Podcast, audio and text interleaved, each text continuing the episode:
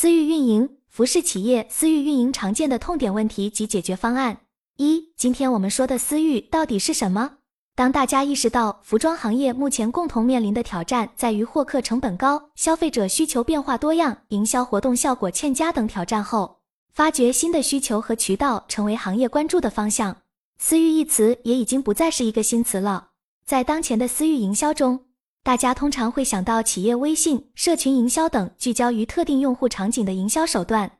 在这种销售场景的变化下，带来的商业的变化是品牌或者商家从运营或向运营人转变。可以说，基于人际关系的商业交易状态已经成为了一种个人私域营销。团购可能成为接下来微商之后的新兴业务形态。在疫情期间，服装行业甚至出现了以小区团购形式销售商品的情况。其他基于关系的商业状态，如快团，实际上也是个人私域营销。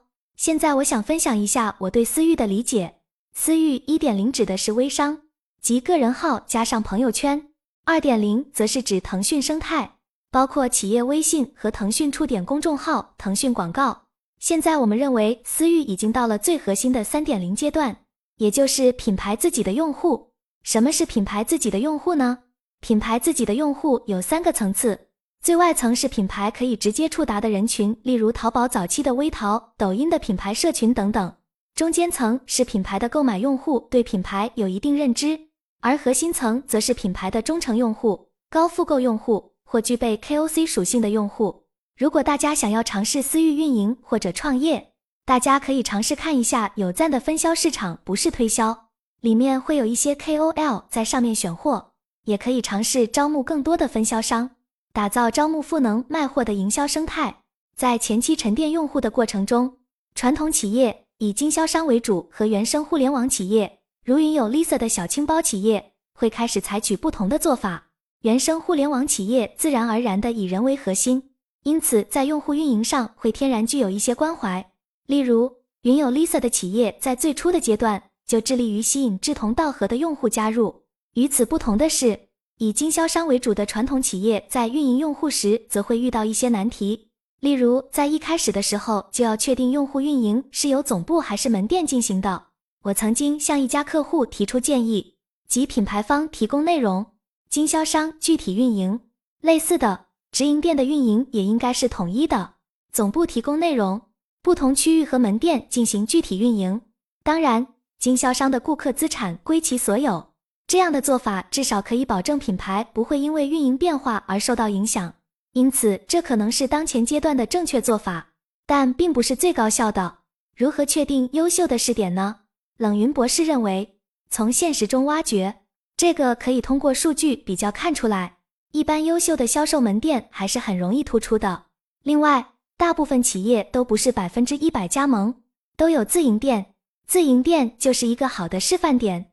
当我们和甲方一起做了很多项目之后，我发现根本在于当下的组织是否有随着生意模式的变化进行调整。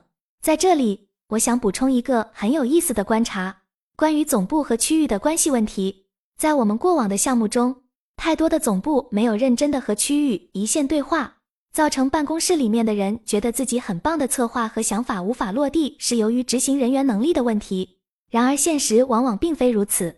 二，我看到的传统企业在新零售的难点和解决方案。私域的开始是触点的布局，门店加线上。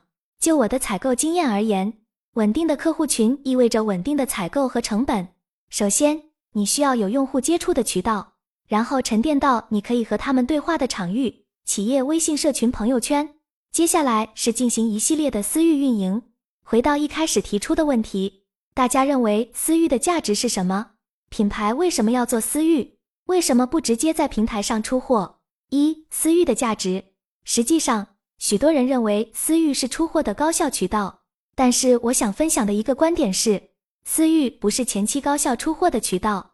我们与很多企业走过的路，得出了两个结论：一、私域始终是运营用户最好的渠道，在品牌表达价值主张、产品共创、渠道融合和敏捷开发方面都具有卓越成效。二，并不是所有品类都适合做私域，只有高复购且具有标准化服务性质的品类适合。因此，回到服装行业，我们今天为什么要做私域？我认为核心在于两点：一、高价值客户群的核心运营；二、产品的共创场域。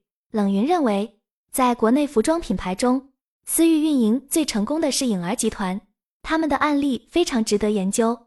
他们对外宣传不多，但我了解到他们从二零一七年开始做私域运营的非常成功。颖儿的私域运营由腾讯协助进行，因为他们的客户体量太大了，无法仅仅通过几个社群来完成。对于互联网崛起的新品牌而言，定义高价值客户相对容易，但对于传统企业来说，首先筛选高价值客户就是一个难题。原因在于他们的用户数据可能没有进行数字化整合。二、常见痛点问题。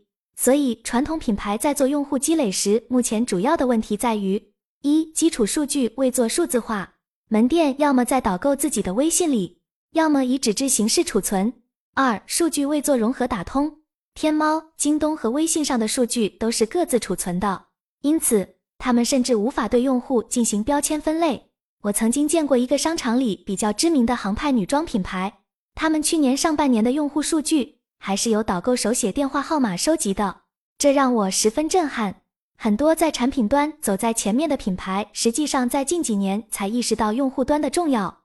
我其实是最近才接触传统公司的，之前一直在杭州互联网领域工作，结果发现上述问题。三、如何做基本运营？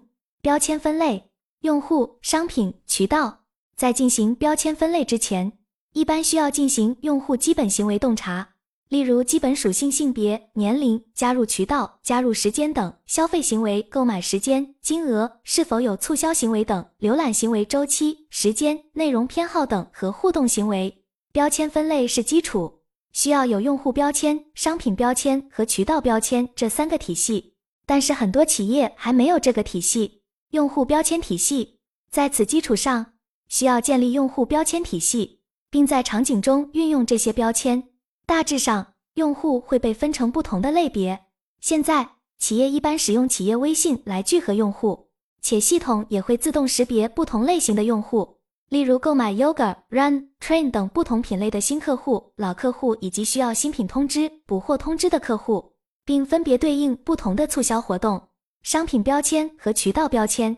关于商品标签和渠道标签，传统企业主要依靠 CRM 系统来进行标签分类。CRM 系统是私域运营的基础，而一些定制性功能现在可以使用 ChatGPT 来实现。对于大型传统公司来说，标签词在原则上需要匹配人、场合或仅有用户标签是不够的。商品也有很多属性，例如颜色、形状和版型等。有一些大企业有足够的财力，所以他们可以请专业公司打标签，打得非常细致。但大部分中小企业达不到这个水平。借助工具提高私域运营效率。近期我在一个群里看到很多企业都在使用 AI marketing 来挖掘消费者画像和需求，这确实可以大大提高社群运营效率。内容是社群运营核心，社群运营中内容质量是关键环节之一，而内容对公司员工的能力要求往往比较高，需要对用户喜好进行深入洞察，要创造出有灵魂的内容，这并不是一件容易的事情。以卖货社群为例，冷云个人不太看好社群的卖货属性，原因是社群的成员是固定的，只有卖货，总有一天会卖不动，因此必须提供有价值的内容。但是内容创作有一定门槛，而 AI 的运用可以提高内容产出的效率。近年来出现了许多玩私域的不错案例和模式，例如未来私域，他们给用户带来了价值感，不仅仅是卖汽车。而是做到了社交商业的本质，社交通过社交扩展了商业圈层。但是，我认为他们的社群运营性价比不高，投入太高了。也许这是因为产品共创的需求所致。这也是我之前提到的，今年我们对老客户的场景探许有了更高的要求。产品经理需要听取用户的声音，而传统公司在这方面做的普遍不太好。很多人在运营的过程中都成了看数据标签的人。而不是走出去和真实的用户聊天的人，但理论上他们应该是两批人。许多人有一个误解，认为有了所谓的大数据就不需要和用户对话了，这实际上是一个深刻的误解。